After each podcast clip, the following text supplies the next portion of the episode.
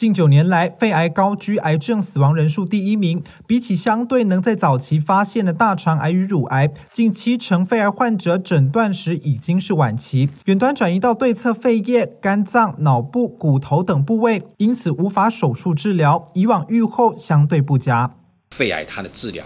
以前的话是统一的哦，大部分都是属于化学药物治疗，那并没有很好的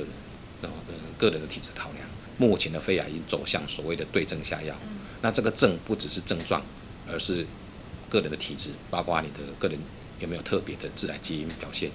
或者是有关于免疫治疗的这个表现量高低。以标靶治疗而言，病患能接受基因检测，再针对体内的基因突变类型，例如表皮生长因子受体 （EGFR） 占肺腺癌患者人数百分之四十到五十五，或渐变性淋巴瘤激酶 （ALK） 占患者人数百分之三到五，以及约占百分之一病患的 ROS1 等等，采取对应的治疗模式。不管 EGFR 或是 ALK 这个基因的话，它都有不错的第二代的药物，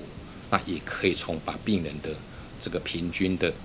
这个第一线的用药的疗程，从一年一年左右延伸到两年，那甚至有更新的第二代药物，它可以将第一线的药物的有效期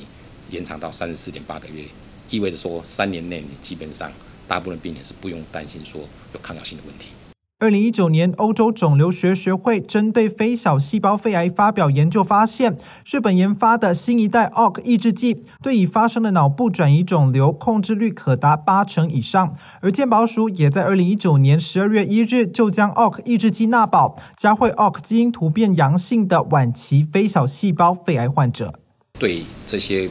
合并症里面，包括脑部转移的话，它可以降低它脑部的复发。那过去的话，一年。脑部转移的复发率哦，大概可以到三十 percent 上下。那如果说用新一代的 OK 的抑制剂的话，它的复发率好像是在低于十 percent，那甚至有的报报告只有四点多 percent。标靶治疗副作用虽然比化学治疗少，不过肖世新医师提醒，患者还是可能有不适症状。若是接受新一代 OK 抑制剂治疗，需要留意肝功能指数及贫血状况，定期回诊追踪，与医师及时沟通，适时调整药物剂量，达到最理想的医疗效果。记者田木生台北采访报道。